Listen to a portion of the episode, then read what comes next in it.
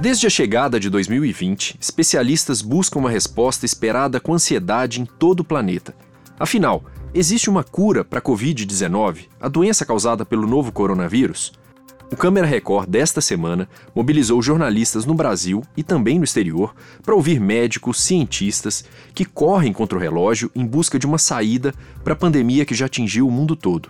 Eu sou Marcelo Magalhães, sou editor executivo do Câmera Record, e neste podcast nós vamos ouvir uma entrevista do repórter Marcos Reis com o Dr. Jorge Calil. Ele é diretor do Laboratório de Imunologia do INCOR aqui em São Paulo e ele lidera um dos estudos mais avançados do mundo sobre o desenvolvimento da tão sonhada vacina contra o coronavírus. O Dr. Calil estava afastado desde o dia 13 de março, justamente pela suspeita de contaminação pelo vírus. É que o filho dele e a nora testaram positivo para a Covid-19, então o Dr. Calil se isolou em casa por precaução. Mas felizmente os exames dele deram negativo. E esta foi uma das primeiras entrevistas presenciais que o médico do INCOR deu depois de retomar o trabalho. Vamos ouvir então a conversa do Marcos Reis com o Dr. Jorge Calil. Os dois falam sobre os avanços e também os desafios da equipe do INCOR na busca pela vacina contra o coronavírus. O senhor tem medo do coronavírus? Tem. Tem, porque eu não deixo a população de risco, né? Desculpa, ele pergunta a sua idade, doutor. 66. 66. É, e isso é um paradoxo que o senhor tem que conviver. O senhor está trabalhando, o senhor precisa. É. O, o seu trabalho é importante nesse momento. É. Mas ao mesmo tempo o senhor é ser humano que tem medo e preocupações como qualquer outro. Sem dúvida. Eu trabalho muito remotamente, eu não preciso é, conversar, estar o tempo inteiro aqui, entendeu? Porque é, o meu trabalho é fundamentalmente trabalho intelectual sobre estratégia, sobre interpretação de resultados, etc, etc. Então o senhor vem com a estratégia, né, com, com, com o conhecimento que o senhor tem. Isso. E o pessoal aqui no laboratório vai colocando em prática o que o senhor está pensando. Isso. É mais ou menos isso? Isso. Exatamente isso. O senhor enxerga é, esse trabalho, essa pesquisa, como uma guerra mesmo? Também. Exatamente. A gente não sabe. Então, a gente vai atacar o inimigo, mas não é que a gente sabe que ele vai estar desta forma. A gente tem que, tem que saber como é que é a estrutura desse inimigo. Você não sabe nada. Vocês nada, estão descobrindo nada. tudo agora. Isso, porque esse vírus não era um vírus conhecido. Então, como eu disse, a gente usa as informações que a gente tem de outros vírus, é, do sistema imune, das doenças infecciosas, tudo que existe, e tenta entender o que, que vai acontecer aqui. Neste ponto da entrevista, o Dr. Jorge Calil enfatiza que essa corrida por uma vacina contra o coronavírus é cercada de muita solidariedade entre os pesquisadores do mundo todo. Em vez de ser a minha equipe contra as outras, é muito mais nós todos contra o coronavírus. Vamos ouvir mais um trecho. O que existe que o mundo, por exemplo, tem trabalho científico de janeiro para cá, uma quantidade enorme de trabalhos foram publicados de observações que foram feitas sobre o vírus, sobre o comportamento, sobre a epidemiologia, sobre a doença, sobre a resposta imune, etc. E a gente tenta usar o máximo possível dessas informações para conseguir fazer essa estratégia. Existe ao mesmo tempo uma competição, mas também uma colaboração em, em, diferentes grupos.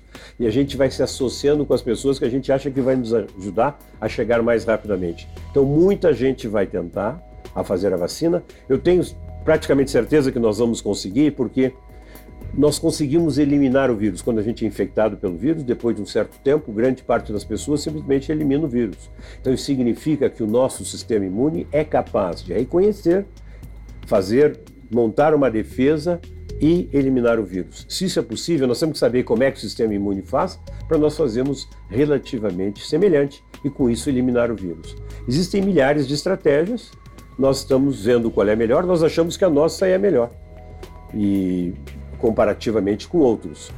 O Dr. Calil explica que essa estratégia do INCOR é basicamente usar na vacina partes do próprio coronavírus que façam com que o nosso sistema de defesa consiga reconhecer o vírus e assim se arme contra ele. Parece simples, né? Mas é algo extremamente complexo e que exige muito dos pesquisadores. Vamos continuar ouvindo. O que vocês estão fazendo aqui é tentar recriar esse vírus. Eu não estou exatamente. É, o que eu estou tentando fazer aqui não é exatamente recriar o coronavírus, mas eu, eu recrio um vírus em que eu incorporo nessa estrutura viral pedaços do coronavírus. E, e, eu quero e eu vou fazer com que o sistema imune reconheça isso e faça anticorpos contra essas partes do coronavírus. Essa é uma estratégia diferente de outros laboratórios ou de outros lugares do mundo. Sem dúvida, isso é uma estratégia diferente de outros lugares. O senhor acredita que daqui possa sair essa vacina contra o coronavírus? Ah, eu tenho certeza que nós vamos conseguir. Nós, a nossa estratégia acho que está muito bem estruturada. Nós temos o material que é necessário de fazer. Nós precisamos, evidentemente, recursos, porque eu tenho que colocar gente, eu tenho que comprar reagentes, eu tenho que comprar, às vezes, até um serviço de coisas que a gente não faz para ir mais rápido. Mas o que a gente tem que ter é uma boa estratégia. Quanto pode custar um, uma pesquisa como essa que o senhor faz aqui? Bom, eu vou lhe dizer números globais. Então, as, as indústrias farmacêuticas, eh, elas estimam que o desenvolvimento de uma vacina do zero até ter a vacina ampulada pronta para distribuir é no mínimo de um bilhão de dólares. E nesse projeto o senhor vai receber que valor? Nesse projeto, inicialmente, entre o nosso grupo e outro grupo de Belo Horizonte, nós temos um acerto com o Ministério de ter por volta de 8 milhões de reais para começar. São poucos os recursos, por enquanto, mas eles são suficientes para eu conseguir mostrar que eu estou no caminho certo. Na medida em que você vai obtendo de, é, respostas positivas, você vai a outras instâncias buscar mais recursos. Um investimento tão alto quanto a expectativa que todos nós temos de que se encontre uma solução para essa doença. Mas como será que os pesquisadores lidam com essa pressão? O Dr. Jorge Calil também respondeu essa pergunta. A ansiedade de ter uma vacina não é da população, é minha também. Quer dizer, eu gostaria de estar vacinado e não estar preocupado aqui se eu vou, se eu vou ter essa doença ou não. Mas é que nós temos muitas etapas. É um vírus completamente desconhecido. Uma vacina demora 10, 15, 20 anos para ser preparada. Nós estamos indo o mais rapidamente possível, mas nós temos que testar se as estratégias que nós temos para fazer a vacina, se elas são válidas. E outra, que elas vão fazer bem, não vão fazer mal. Para isso, existe um grande número de etapas a ser cumpridas. Então nós temos que ter muita precaução. Os médicos, os cientistas, eles estão acostumados a trabalhar com a ansiedade das pessoas. E eles têm que mitigar a questão. E eu ouço algumas vezes dizer: o que, que adianta nós termos uma vacina daqui a para dois anos? As pessoas têm que entender que se nós não tivermos 80% da população com o coronavírus, ele poderá voltar, ele irá voltar. Talvez com uma ou outra mutação, que aí a gente não tem problema, a gente pode, a gente pode alterar a vacina, mas ele poderá voltar. E melhor a gente estar tá preparado. Quando chegar nesse período de ter que aplicar vacina em humanos, é, como funciona? São voluntários. São pessoas que se recrutam para isso, é isso? Então, nós já fizemos outras vezes é, testes, sim, são voluntários. A primeira fase são normalmente jovens, voluntários, uh, que vão receber a vacina para ver se ela faz algum problema. Geralmente a gente sabe que não vai dar problema, por isso que a gente injeta humanos, mas a gente tem que mostrar isso.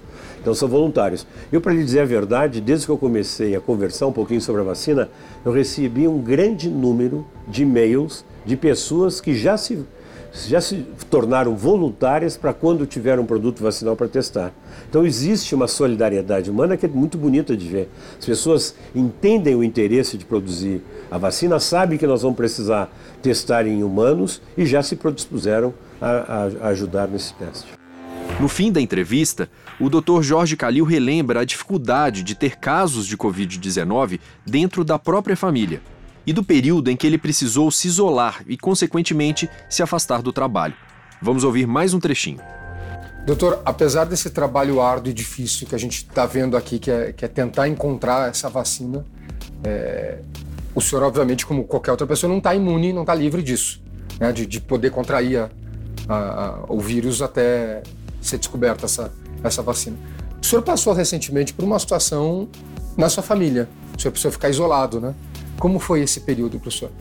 É, realmente eu, eu não esperava que tão precocemente alguém da minha família que estavam tomando todos os cuidados, que o meu filho tem uma, uma filhinha bem pequenininha, pudesse ser contaminado. Mas foi contaminado, inadvertidamente, provavelmente no clube, numa sala de ginástica, então, por isso mesmo, uh, eu fiquei com muito medo de ter contraído o vírus e poder passar para outras pessoas e fiquei num período de isolamento com minha esposa, somente nós dois em casa, dispensamos todos os funcionários, uh, compramos só através de internet e com medo de contrair o vírus porque eu não estava imune.